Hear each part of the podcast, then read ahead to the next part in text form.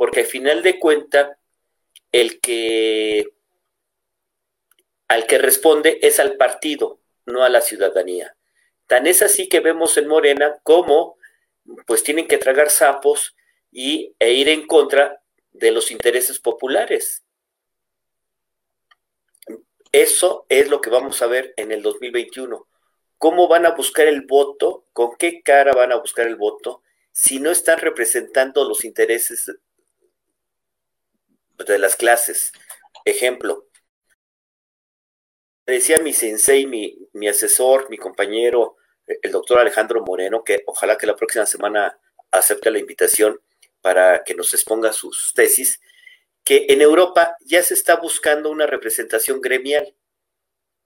Es una propuesta que suena interesante y que podría explorarse aquí en México, que sean los gremios los que postulen y acabar con la partidocracia, con los partidos políticos, porque los partidos políticos no están representando a la sociedad, a la ciudadanía, están representando sus intereses partidistas particulares o de grupo o de clase política. Pero la sociedad está siendo abandonada. Ahí tienes a Frena, ahí tienes a los grupos empresariales con Viva México, Vía México, no sé cómo se llama, lo que antes llamaban BOA. Estos grupos que están eh, ciudadanizados y que están en contra de este gobierno. Se está organizando la sociedad para participar sin partidos políticos. Y eso suena interesante, un experimento interesante sería que cada gremio, gremio periodístico, somos diversos, somos plurales, podríamos postular a alguien que lo tomaran como representante del gremio periodístico que vaya a defender los intereses del gremio periodístico. Otro ejemplo, médicos.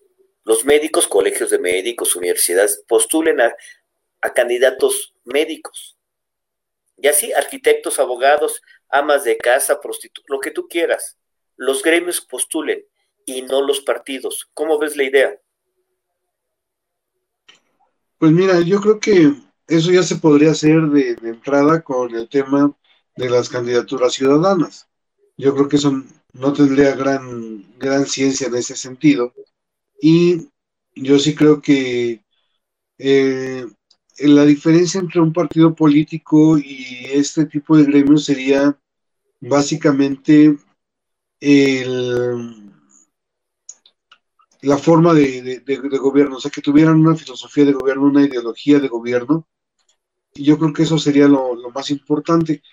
Pero junto con eso, mi querido José Luis, otra de las cosas importantes que yo creo que deberíamos de tomar en cuenta es que hubiera una forma de regulación en el gobierno que llegara quien llegara, no pudiera hacer grandes cambios en cuanto a la administración local. Esto es que, por ejemplo, si hoy se me ocurre quitar los fideicomisos, pues no lo puede hacer, ¿no? Que tenga que, trabajar con el presupuesto que realmente se tiene y no poder mover las cosas como a mí se me pegue mi regalada gana. Y yo creo que por eso también, José Luis, va a ser muy importante el tema de, este, de las elecciones intermedias, porque hemos visto que darle el, el poder a un solo partido no es este no es bueno, ¿no? O sea, no, no hay una correlación o un respeto entre, entre fuerzas, pero pues también vemos un presidente medio que este que podría llegar a disolver el Congreso, compadre, o sea, no. Disolverlo con el apoyo de, cuántas fuerzas políticas, partido, el Partido del Trabajo, Morena, este, el PES, el Verde, eh, redes sociales, el que dices tú, el de Pedro Az, que no, no progresista, ¿no? México progresista, son seis partidos, ¿no? ¿Te imaginas que seis partidos respaldaran la decisión de constituirse en Congreso Constituyente y prolongar el mandato del señor presidente? sería constitucional ilegal, ¿o no, René? Totalmente de acuerdo contigo. Entonces, el riesgo es ese. El riesgo ahora es hacer entender a la ciudadanía que los programas sociales son por ley, están reglamentados, están por constitución, están por ley, que no son programas que otorga el gobierno por la gracia y bondad del presidente o del partido. Porque hay reclamos de que, a ver, René, ¿tú por qué cobras este la beca si estás en contra del gobierno? No deberías de, por pena, no deberías de recibir esa beca de, de estudios porque el gobierno te la está dando y tú criticas al gobierno y lo hacen sentir mal a la gente por ignorancia y dicen, no, pues sí, voy a votar por aquellos. Y eso es falso. Los programas sociales son forma o parte de ley, no son dádivas del gobierno. Eso hay que darlo a entender y estarlo explicando porque la gente va a votar no por, por, por el mejor, sino por el agradecimiento, por estar recibiendo los tres mil pesos mensuales o quincenales. Ese es el, el gran riesgo y esa es la gran bolsa del, del, gobierno y de Morena.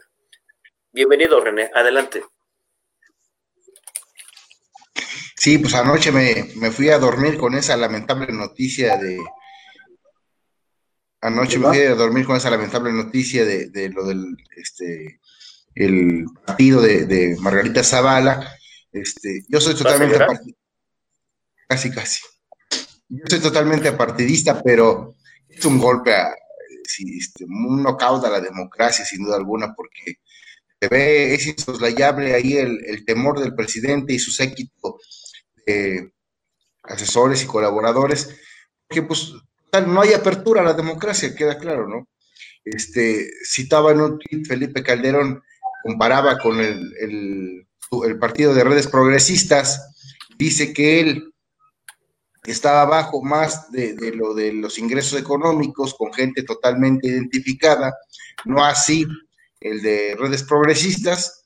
Sin embargo, bueno, pues el tribunal ayer le dio un a la democracia para ratificar lo que ya había este, hecho anteriormente el, el INE de no aceptar este partido político. A ver qué pasa más adelante. No sé si conozco un poquito más allá si haya argucias este, legales, artilegios legales para verse, que lo vean casi casi imposible que ingrese, este, que le den la bienvenida a ese partido político, ¿no? Eh, una pregunta, René. ¿Ya se suspendieron las campañas hoy o cuándo se suspende la campaña ahí en Hidalgo? En Hidalgo, en Hidalgo y en Coahuila respectivamente fue ayer, mi querido José Luis Palacios. Fue el último ayer, día de campaña. Ayer eh, la mayoría de, candidatos y candidatas de sus diferentes trincheras hicieron sus campañas, algunos virtuales, otros presenciales, a las 8 de la noche. A las 11... de pollo y de guajolote y de borregos o de materiales de construcción. De todo, ya sabes, de todo. Incluso, pues por acá no permió agenda setting lo que había dicho en la mañana López Obrador. ¿eh? Eh, recordemos que dentro de los temas este, sobresalientes de, de la mañanera, López Obrador hacía un llamado a la civilidad y ya sabes, al banquete, el abanico del tema electoral, tanto en Chihuahua como en Hidalgo, lo hizo este, énfasis en su mañana de ayer, pero sin embargo, pues acá simplemente no permitió ese mensaje en, al menos, al menos en Hidalgo, en agenda setting de los medios, ni quien registrara esa noticia de ese llamado del jefe supremo de la nación. José Luis, ¿tú qué opinas? El Tlatuani, no, pues vamos a esperar, ya nos faltan, estamos a tres días de las elecciones, el espejo o el reflejo o el ejemplo o el laboratorio, como le quieran llamar, va a ser la muestra de cómo eh, la ciudadanía va a calificar a Morena. Eh, son los dos primeros estados, las dos primeras elecciones con el gobierno, eh, ahora sí, por Morena en el poder, el, partido oficial, el partido de Estado, este, pues van a, una contienda electoral donde la ciudadanía, algunas sigue estando, es un honor estar con López Obrador, y otros están desilusionados, desde, frustrados, porque el cambio que ofrecieron, pues nunca ha llegado. Oye, compadre, yo nada más preguntaría una cosa. Dice el presidente que él es el más atacado en toda la historia de este, ¿cómo se llama? De los presidentes. Pero yo preguntaría, ¿quién no es acaso es el presidente que más conferencias de prensa ha dado en, los dos primeros años que en todos sus sexenios, los últimos tres presidentes. O sea, todos los días hay más promovido y publicitado que todo, eh, eh, eh, que todos los presidentes de México en su historia, desde la ni, ni, ni Cuauhtémoc ni Hernán Cortés tenían conferencias diarias. O sea, bueno, ni Obama tiene ese número de conferencias, compadre. ningún presidente. Por eso la mañanera es un objeto de estudio, de análisis. ¿Por qué la mañanera? ¿Cuál es su intención? La distracción, eh, la promoción, eh, el evitar que le peguen, pero que le peguen verdaderamente, no guardar silencio. Como él dice, se, se, se reserva su derecho de réplica porque les contesta. No es un presidente que acepte la crítica y corrija el error. No acepta que le señalen errores. El presidente no se equivoca. Su gran problema. La prensa es eso, señalar errores, señalar eh, equivocaciones para que el gobernante se dé cuenta que está equivocado y que puede corregir. Salinas, acuérdate que de Carlos Salinas de Gordarí, él utilizaba la prensa para corregir errores. Él tenía su prensa crítica y le pagaba la prensa crítica, le daba eh, publicidad a la prensa crítica porque le servía, porque no puedes, no puedes tener ojos en todos lados. Y la prensa es eso, son los ojos de la ciudadanía que te dicen, Bruno, aquí estás mal, eh, eh, este candidato, el hermano de, ¿cómo se llama la, la de la función pública? Heréndida Sandoval, que, que, quiere ser candidato de Morelos o de Guerrero. Guerrero. Guerrero y, se lo están publicando. Le están diciendo, anden pre-campaña, el superdelegado o ex superdelegado, y no pasa nada. Lo mismo que las concejales aquí en el Distrito Federal que andan en campaña, eh, el Instituto Electoral de la Ciudad de México no actúa, el INE no actúa, o sea, dicen que, que son diferentes, pero son igual que el pasado, porque son del pasado. Híjole. Yo, la verdad, no, a ver, regresemos al, al tema este básico. Mi querido René Acuña, ¿tú eres fifi o, o, eres este popular? ¿Usas Facebook o Twitter? Instagram, también Instagram. Este. tú eres este aristócrata entonces. Sí, y este, yo no soy conservador, yo soy este. Aristocato. es que. ¿Tú, cómo ves? ¿Hay o no hay bots atrás de la, del, gobierno de López Obrador en la 4T? Y muy bien armados, ¿eh? E, ese fue lo que el, talón de Aquiles de, López Obrador en, su sexenio, intento fallido con Calderón, ahí le, comió el mandado eh, Felipe Calderón en ese momento que empezaba a brotar en su máxima expresión Twitter este, y las redes sociales, ahí pues le comió mandado este, Felipe Calderón. Por eso es que eh, esta vez vino súper bien armado, súper bien equipado López Obrador, están los resultados, avasalló. Y, pero ahora, si tú te das cuenta, López Obrador mantiene, mantiene esa sinergia este, internauta este, en sus diferentes vertientes, ¿no? Este, obviamente más en Twitter, en Facebook, tiene más presencia, este, pero se mantuvo, mi querido Bruno, se mantuvo López Obrador, no claudicó a esa sinergia este, en, con Internet, este, y le ha funcionado perfectamente, ¿no? A cualquiera, este, yo quisiera saber más o menos el cálculo, pero eh, es una buena cifra considerable de bots, porque están muy adentrados a cualquier tema, ¿eh? Mi querido René Cuña, ¿tú sabes que tanto Twitter como Facebook cotizan en la bolsa? Sí, sí tenía conocimiento de eso. Que son empresas públicas ¿Sabías eso, José Luis Palacios, que tanto Twitter como Facebook son empresas, públicas? Sí. No, esas se, se, supone que eran este, empresas privadas. No, o sea, son empresas privadas, pero se vuelven públicas al poder eh, cotizar en la bolsa. O sea, cuando tú cotizas en la bolsa, ya te vuelves una empresa pública porque cualquiera puede invertir en tu empresa.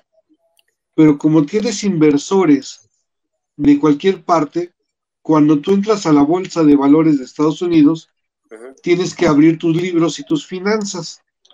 Por lo tanto, mensualmente tienes que presentar un reporte de tus finanzas y tienes que tener una transparencia financiera. Esto quiere decir que tienes que explicar de dónde viene tu publicidad, de si eres o no eres este, viable, de cómo van tus finanzas, si tienes finanzas sanas o no, para que la gente, para que la gente pueda o no invertir en tu empresa. Eso es como algo general. Por lo tanto, Twitter y Facebook tienen sus libros contables abiertos al registro de cualquiera.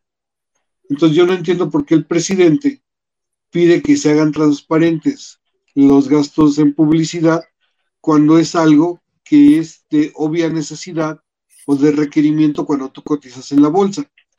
Lo que pasa es que el presidente yo creo que o está muy mal asesorado o es bastante ignorante, compadre. Sí. Este, Mira, leí este libro, mi querido Bruno.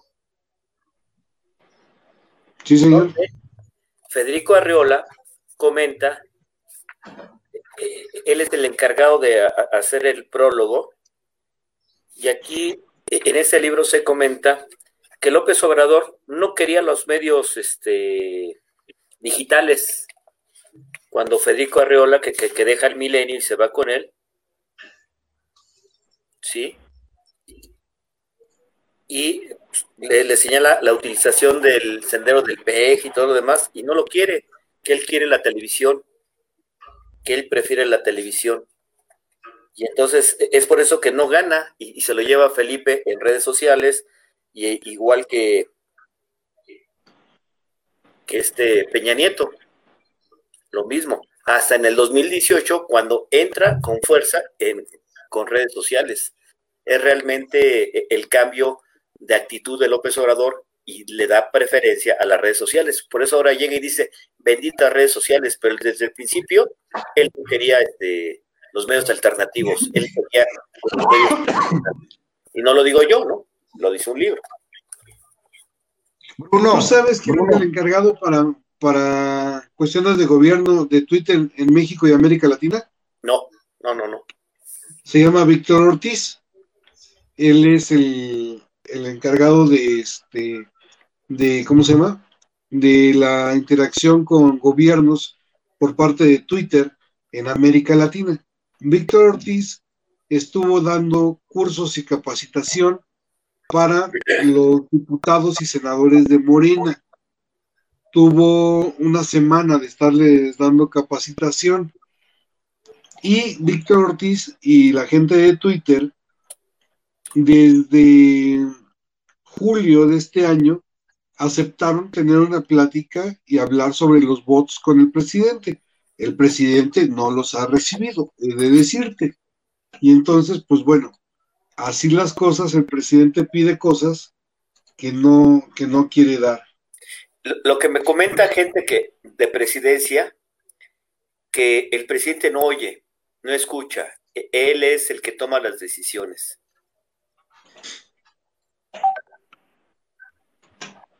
Pues bueno, ¿qué te, qué te, qué te puedo decir este? Porque te das cuenta cómo ah, una tras otra se equivoca o dice cosas sin fundamento y, y sin sustento. O sea, hay situaciones en las que se va por la libre y no escucha a los asesores, no, no tiene tarjetas, si te das cuenta, en ningún momento, salvo en ocasiones cuando él pide un dato, le llevan una tarjeta con el dato pero nadie le manda una tarjeta a decirle, señor presidente, se acaba de equivocar, corrija por su bien, porque es lo que se hace en política, ¿o no, René? Claro. no sé si Bruno tenga más o menos, Bruno, eh, eh, eh, obviamente no, no, hay un dato fehaciente, pero a tu instinto cibernético, ¿como cuánto crees de voz que tenga el séquito de López Obrador. Aproximadamente. Nada, nada más por, por mera por, por mero ejercicio mental. Vamos a, vamos a ver la cuenta de Twitter de, del presidente Andrés Manuelovich. Ah, pues sí. Este, digo, para, para no, no este, ¿cómo se llama? Para, para no inventar este, aquí nada más a lo, a lo tarugo, ¿no? ¿Eh? Este, bueno, a ver, veamos. Resulta es que el presidente Andrés Manuelovich tiene 7.5 millones de seguidores. ¿No? Acabamos de decir que las cuentas en México son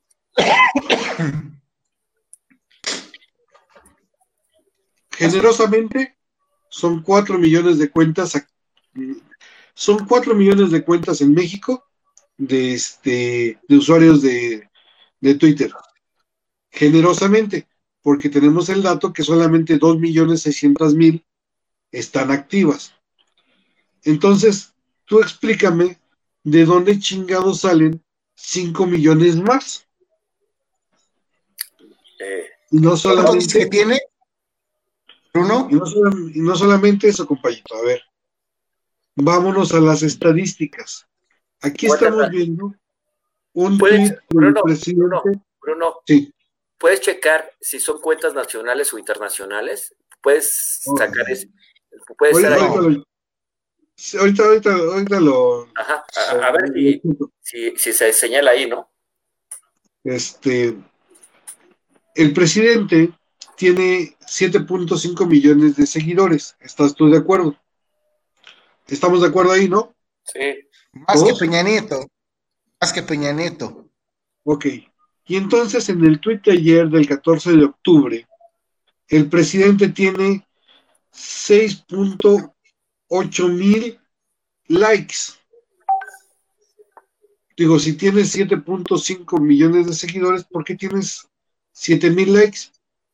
O sea, no tienes ni el 1% de tus seguidores que le den like a, tu, a tus publicaciones. Vamos a la del 13 de octubre. Tiene 9.8 mil likes.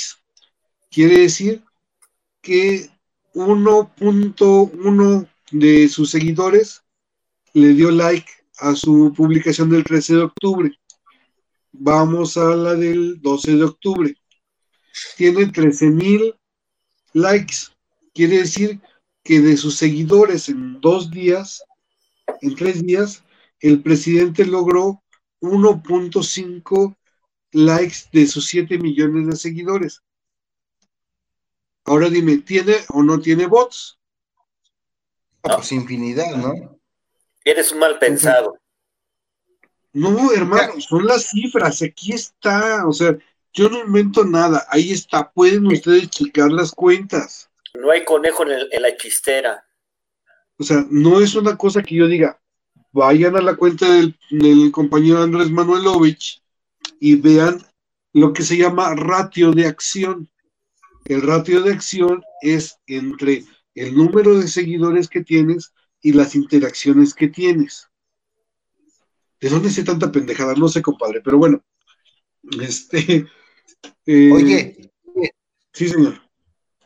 Felipe Calderón tiene 5 millones 814 mil 700 y Peña Nieto tiene 7 millones 357 mil seguidores, casi igual que, López Obrador. ¿Peña Nieto todavía tiene seguidores? Sí. ¿Sigue activo la cuenta de Peña Nieto? Yo que me acuerdo que la habían dado de baja, EPN. No, no, no, no. Eh, de su último tweet, aquí está. ¿A quién de baja fue a ti? fue en abril, el 15, el 15 de abril, fue su último tweet para dar el pésame por este el exgobernador del Estado de México, Ignacio Pichardo ah, Casa. tienes, toda, tienes, toda, la razón. Tienes toda la razón, me les digo. Siete millones. Oye, ahí la diferencia llama la atención que Peña Nieto, ya no estando activo, tiene en su último 13 mil eh, likes. O sea, 13 mil likes. Ajá. Ahí está, mira, en su último tweet, 13 mil likes. O sea, por lo menos tiene más likes que, que Felipe Calderón. De eso sí. Y si tú te vas al del primero de abril, tiene 38 mil likes, ¿ves? O sea, el ratio de acción de este, de la cuenta del presidente Peña Nieto tiene un ratio de acción mayor que el de, este, ¿cómo se llama? Obrador. Que el de López Obrador, efectivamente. ¿Cuántos, cuántos seguidores tiene Peña?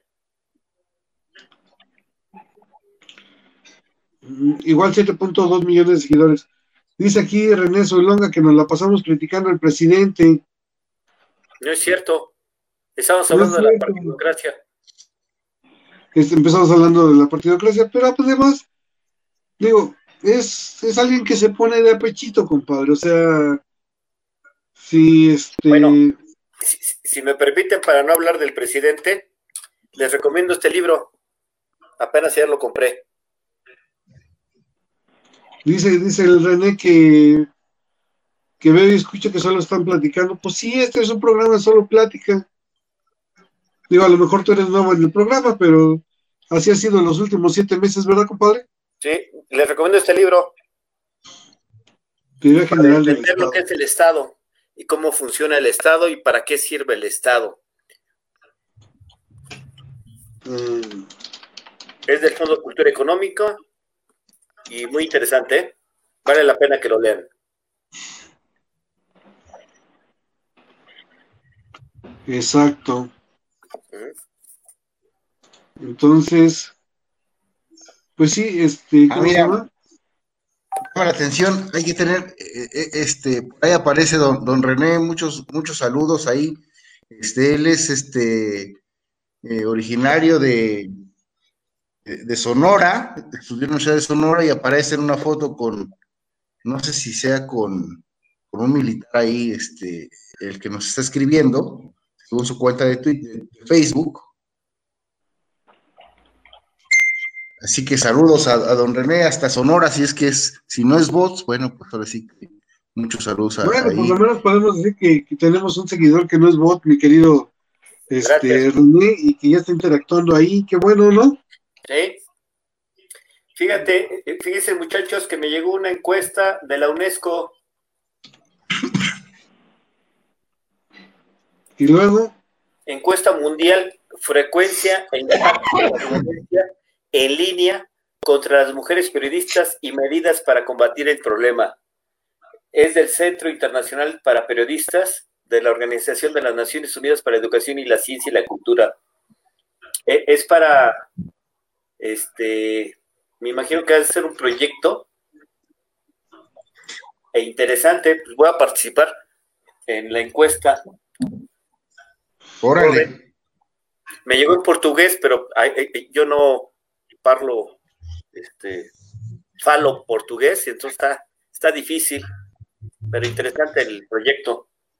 De rato lo contestamos porque este, pues la violencia para los periodistas sigue estando al día y allá hay que buscar, ¿no, René? Cómo este, hacer un frente ya a, nivel nacional, porque las agresiones hacia los periodistas siguen al día. Qué, buen tema tocas, la verdad, este es un buen tema que tocas, mi, querido José Luis Palacios. Pero fíjate que eh, yo no sé si Bruno coincida con este tema, muy espinoso, muy interesante, pero no hay un jale parejo. Lamentablemente, este, la mayoría, duele decirlo, de colegas, este, pues este, si están ahí amaizados o apoyados económicamente, es difícil que salgan. Yo veo, por ejemplo, varios estados, pides el apoyo a, una marcha y no van. Date cuenta que los doctores es un gran ejemplo, ¿eh? los doctores, sus colectivos, su apoyo. Si un doctor sufre una injusticia en Baja California, en cualquier parte del país, Bueno, pues hay marchas a nivel nacional, ¿eh? aunque no conozcan al compañero. Simplemente si ellos intuyen una, eh, pues, una injusticia, se abalanzan ¿eh? a nivel nacional, los doctores jalan mucho. Es un gran ejemplo, ¿verdad? Pues no, no, no, no es así en, comparación a, los gremios en varios este, lugares.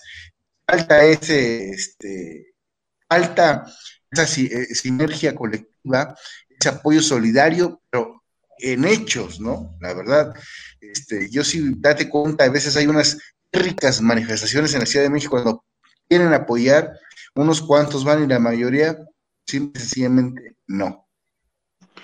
Pues sí, pero habría que, habría que ver, mi querido René, que muchos de los compañeros reporteros, tú, tú y yo lo sabemos y José Luis lo sabes, dependen mucho de, del medio, ¿no?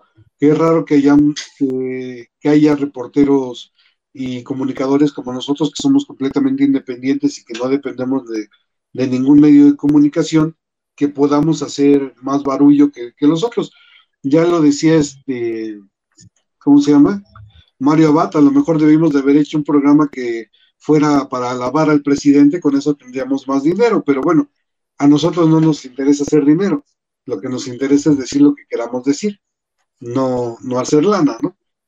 Este, pero bueno, eso ya, ya es a, razón de cada quien, pero muchos dependen, sí, del el dinero que les paguen esos medios y es y muchas veces, como en el caso de Reforma, yo alguna vez quise entrevistar a un par de compañeros de Reforma y me dijeron que no podían, que les tenían prohibido dar entrevistas, ¿no?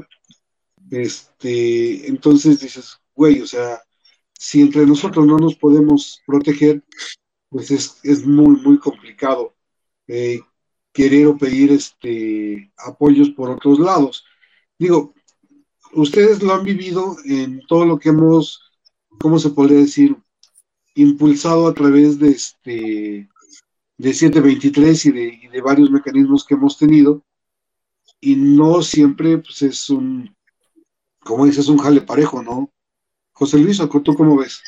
Sí, definitivamente los protagonismos y el individualismo que padecemos todos. Yo, por ejemplo, como dice René, pues no todos nos conocemos y a veces nos conocemos de más y entonces dices, yo no voy a apoyar a este cuate porque no es lo que dice ser. Y, y, es ahí, esa, ese egoísmo o esa discrepancia evita la unidad. ¿No? Porque si te das cuenta, hay periodistas ideológicos, hay periodistas propagandísticos. Eso hay, era lo que yo... Hay idealistas comerciales, hay periodistas pues, negociadores y hay periodistas, periodistas eh, de los que yo reconozco a Bruno y te reconozco a ti, René, que, que no estamos buscando qué, sino estamos buscando qué pasó, qué ocurrió, por qué ocurrió, cuándo ocurrió, puede volver a ocurrir, o sea, podemos hacer ese análisis, mientras que otros, señor, señor este Bruno, qué bonita corbata, hoy de qué, hoy qué va a desayunar, señor Bruno, ¿me podría usted dar su menú? O sea, Oiga, que los cocodrilos vuelan, sí, pero bajito nada más. no, o sea, realmente hay diferencias. Entonces yo creo que ese es la, el problema del periodismo en México, que, que como no somos gremio, sino somos vedettes o cenicientas, estrellitas que quieren lucir, que quieren resaltar, que quieren brillar por, por a costa de lo que sea, y pueden hacer lo que pase, ¿no? Y no comento más. Pues así es, mi querido Renoir, y ojalá que sí pudiéramos tener un poco más de, ¿cómo se podría decir? De solidaridad, como lo tuvimos en, tiempos anteriores. Este, y pues bueno, ver este,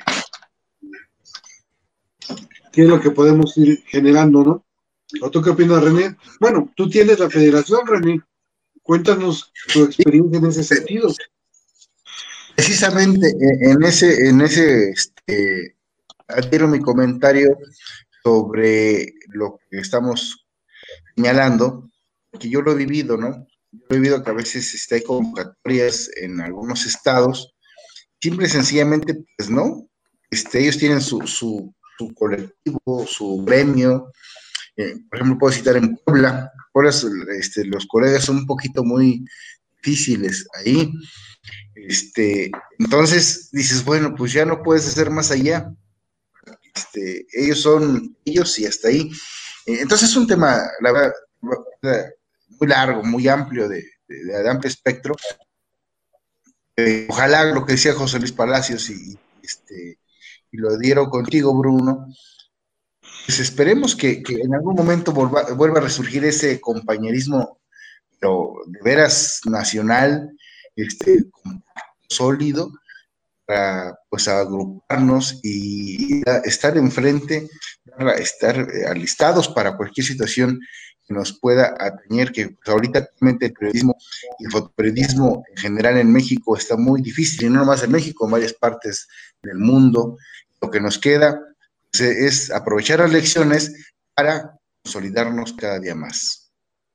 Oigan, ¿y cuál es el número de muertos de hoy con la pandemia? No tengo el dato. Déjame lo busco, permíteme, tesoro. ¿Y hay vacunas o todavía no hay vacunas? ¿Qué pasó con la vacuna de, Omar Fayad y la Universidad de Japón o de dónde era? La que estaban desarrollando ahí en Hidalgo y, nada, y, no ha pasado nada, mi estimado René. Reclámale al gobernador. Pues, pues así, como tú no sabes el tiempo acá mucho menos, se quedó nomás en, a esa daga. a esa daga. Se quedó, se quedó en la donación del plasma. Nada más quedó ahí. A ver, aquí lo que preguntaba mi querido René Acuña, que si podíamos auditar más o menos qué era el tema de López Obrador, podemos ver que tiene casi dos millones de seguidores falsos según Twitter Audit. Son un millón novecientos cuarenta mil seguidores falsos, o sea, solamente el 74% de sus seguidores son reales. Y este, pues va descendiendo ahí el, la calidad de seguidores. Ustedes pueden ver la curva.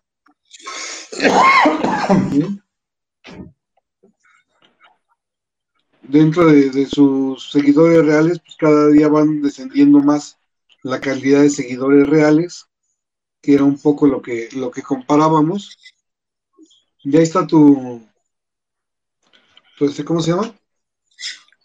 Tu respuesta para la pregunta. Tu respuesta, mi querido René Acuña. Digo, si compráramos Twitter Audit Pro, pues tendríamos más, más cifras. Obviamente eso cuesta, pero en esta versión gratuita podemos decir que el presidente López Obrador tiene cerca de dos millones de seguidores falsos. Y no lo digo yo, es una herramienta pública, vuelvo a lo mismo, o sea, si, si a lo que dije yo le aunas el ratio de, los de los, ¿cómo se llama? De sus interacciones, pues obviamente te vas a poder dar cuenta que las redes sociales y en especial Twitter no le funcionan como dice que le funcionan al presidente, ¿no? Eh, ¿Usted cómo ve, maestro Palacios? Fíjate que lo que dices es interesante ese, ese análisis que, están realizando sobre el, manejo de Twitter desde el poder, porque está pidiendo o ha estado pidiendo el presidente este, las cuentas, ¿no? ¿Quién paga las campañas y los mensajes, ¿no? Pues yo creo que sí debería dar Twitter a, conocer los, los patrocinadores o los compradores para ver quién sale como el promotor de, de ¿qué dices? comparto mis ideas o no sé qué del gobierno, ¿no? Sí, pues.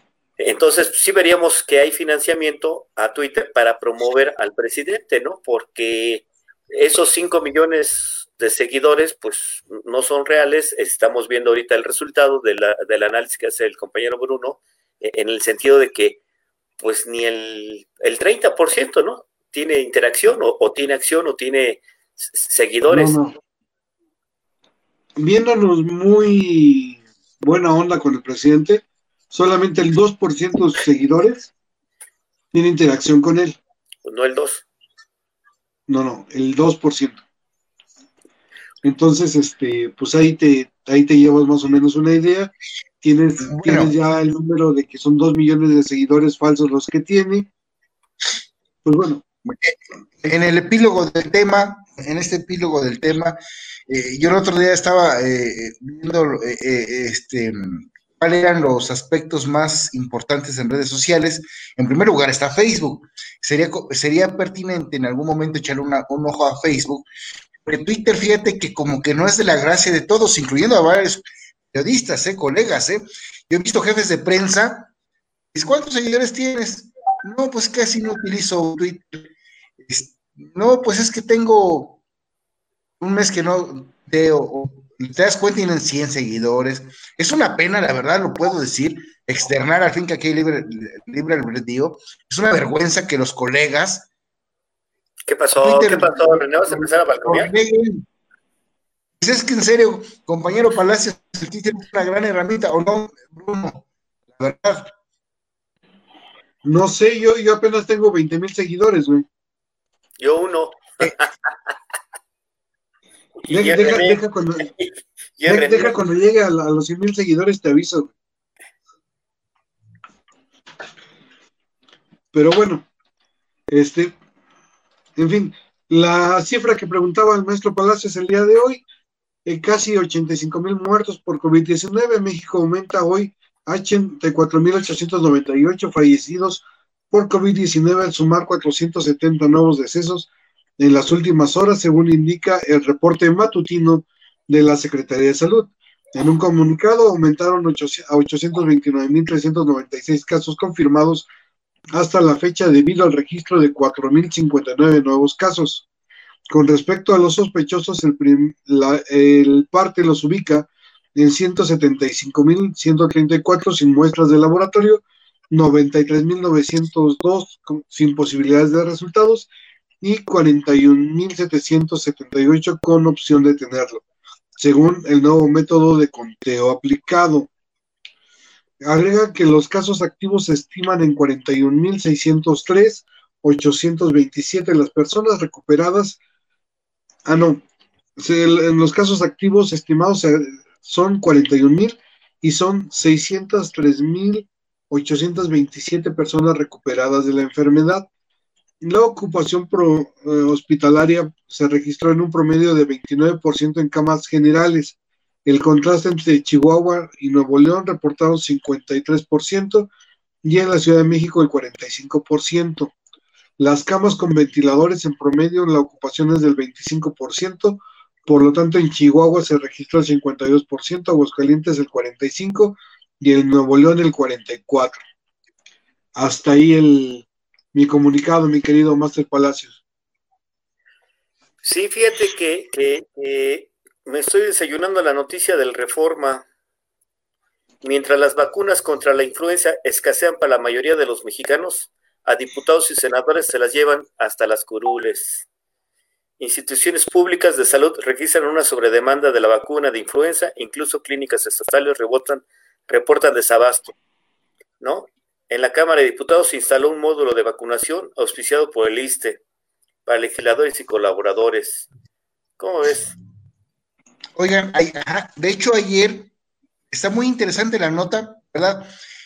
Llama mucho la atención porque ayer incluso en Televisa sacaron un buen reportaje donde las autoridades federales están que no hay suficiente abasto de lo que tú decías, Palacios, de, esta, vacuna contra la influenza H1N1.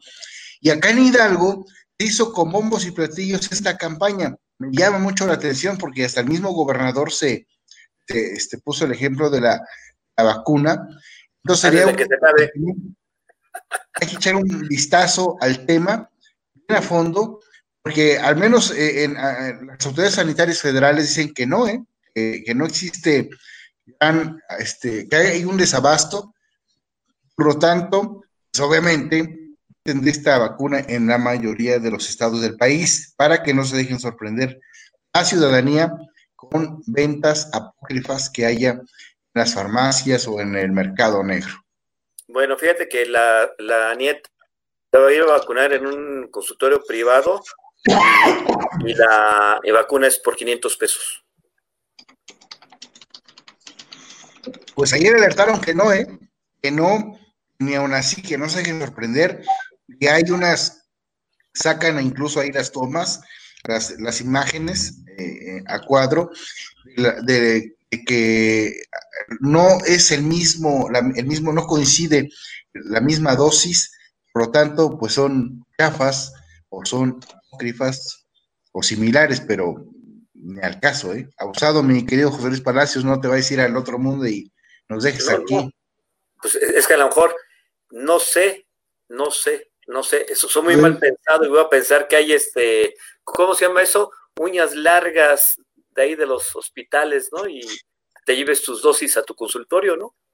Aquí hay un tema bastante escalofriante. ¿Se acuerdan que la semana, el martes estábamos platicando de cómo se tendrían que poner las vacunas, si se iban a priorizar a los viejitos y a la gente de la, bueno, a la gente de la tercera edad? Viejitos, pues yo ya estoy viejito, güey. Mira. Este, o cómo se iba a priorizar el tema de las vacunas. Ayer, eh, no, hoy, el jefe, la jefa de los científicos de la Organización Mundial de la Salud, Soumia Swaminathan, afirmó que una persona joven y saludable deberá esperar hasta el 2022 para ser vacunada contra el COVID. La gente piensa que el 1 de enero habrá una vacuna y que las cosas volverán a la normalidad, pero no será así.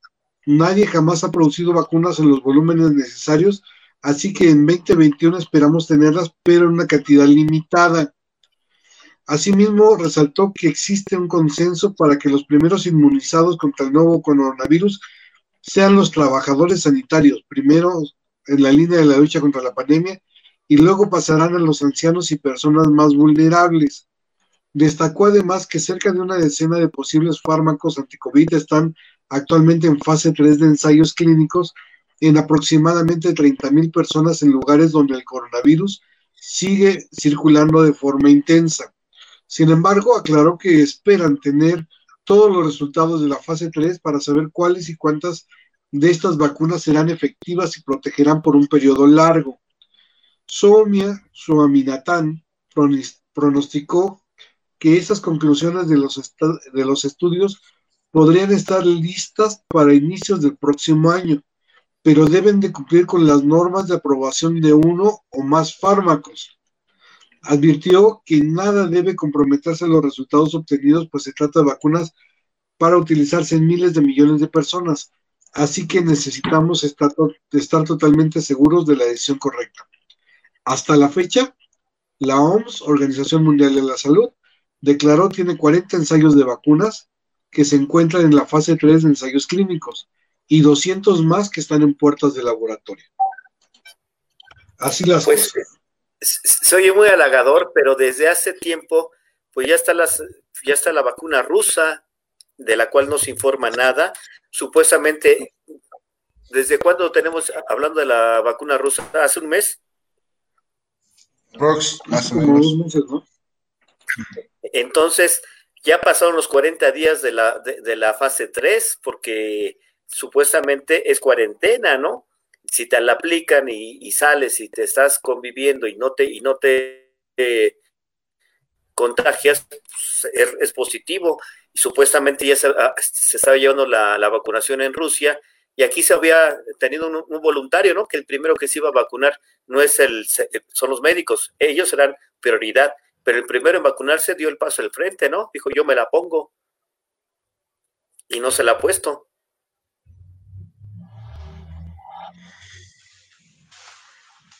De hecho, ayer sacó, hay una noticia donde Rusia tiene otra, sacó otra una ¿Vacuna? alternativa. Alternativa a la primera, con otro nombre, no lo recuerdo en este momento. Hay que ver qué tanto va a servir de eficaz esa dosis. Urge, urge, ¿no? Mientras tanto, hay otros países, hay, la, la, estadística ayer, y que van a tomar otra vez medidas de confinamiento. Lo que sin duda los comerciantes están en desacuerdo porque pues la economía sigue parada y este, lo, eh, lo del comercio internacional pues está amenazado con sufrir otro golpe como al principio de este año. Y un dato más, y un dato más, este René, fíjate que en un programa de TV UNAM entrevistaron a un investigador, no me acuerdo de, de qué escuela, este, pero recomiendan el uso de la miel y el propóleo como medida preventiva al COVID, no, y no solamente el COVID, sino una variedad de virus que previene o, hace mayor resistencia. No es la cura, pero sí te, te, da mayor garantía de no contraer el COVID, que combate los, virus, la miel de abeja y el propóleo. Se los paso porque fue eh, en un canal de TV UNAM, en un programa que, que, dices, bueno, de esos programas que pasas por el canal 22 que no te detienes, por el canal del Congreso, o sea, revisas y te encuentras con el programa de TV UNAM hablando de, de estos estudios y me llamó mucho la atención. Entonces, tu miel y tu propóleo, recomendable. O sea, como cualquier otra, ¿cómo se llama? Como cualquier otra gripa. Remedio. Casero. Sí. Ya si quieres, Fíjate, no, hacer vudú urbano, cabrón. O sea, si quieres, mejor hagamos vudú urbano, total, ¿qué, tan, qué tanto es tantito? Bueno. ¿No? Ok. Nos vemos el martes, ¿no? Sí, espérame, nada más deja leerte esta última. La Unión Europea y la OMS eh, están por evitar medidas extremas ante un rebrote, de COVID-19. La Organización Mundial de la Salud y la Unión Europea coincidieron por separado en desestimar el confinamiento prolongado como, como medida eficaz para contener el rebrote que afecta hoy a Europa. O sea, se, estamos del rabisco famoso, hermano. Ya no saben qué hacer. Fíjate, pero el declarar estado de alerta, estado de sitio, porque creo que en un país ya declararon estado de sitio, creo que París, París o Italia, ¿no? E, e, entonces, y aquí en México, vengan, no les tomamos la temperatura para que ingresen al país los extranjeros, no hay ningún problema. Visiten México. Aquí pueden venir a dejar sus, sus virus y, y bienvenidos los virus extranjeros, no hay problema. Sigamos con las fronteras abiertas, sigamos permitiendo este que, que, vengan extranjeros. No estoy en contra del turismo, pero no hay medidas sanitarias preventivas, no hay nada, no se está combatiendo el virus, se está propagando estamos propagando. Fíjate nada más que hay lógica. Abren casinos, abren bares, abren todos y cierran los panteones. Toda la producción de cempasúchil, toda esa eh, agricultura de trabajo de campo, de los campesinos que venden sus flores de temporada, se van a quedar con no sé cuántas toneladas de, de flor de. Entonces, imagínense, creo que Xochimilco otros, otras delegaciones, alcaldías, van a permitir entrar y cerrar el día 1 y 2 de noviembre. Ese es otro gran problema que trae el CONAVID. Así es. Pues bueno, bueno hoy de nuevo el presidente le vuelve a pegar a Twitter. Subraya que Facebook tiene más control sobre el uso de bots a diferencia de Twitter que son una plaga. O sea, sé qué lisas me paran en Twitter, cabrón. y, y, no se da cuenta lo que tiene él. Bueno, nos vemos el martes, muchachos. Nos vemos, señores. Gracias por todo. Nos estamos platicando el martes, a ver qué, a ver qué se acumula en la semana, y el martes, este, o el lunes, este, René, eh, hasta ver si nos conectamos para tener lo, los resultados y el análisis de las elecciones de Hidalgo y Coahuila, a ver si, si tus contactos, todo esto, va a ser sumamente interesante ver cómo sale Morena este domingo. Si se hace el milagro de la morena o de plano lo castiga, es castigo divino. Y va a estar muy interesante. Son los reflectores ahorita acá en Hidalgo y en Coahuila. Vamos a ver cómo está el ánimo de la gente. Va a reflejar las urnas, sin duda alguna. Sí, pues el, el martes, ojalá eh, no se pierda nuestros seguidores porque va a haber muy, muy este, importante información en en un café de mi ventana. Un abrazo a todos, señores. Nos vemos, nos vemos mañana.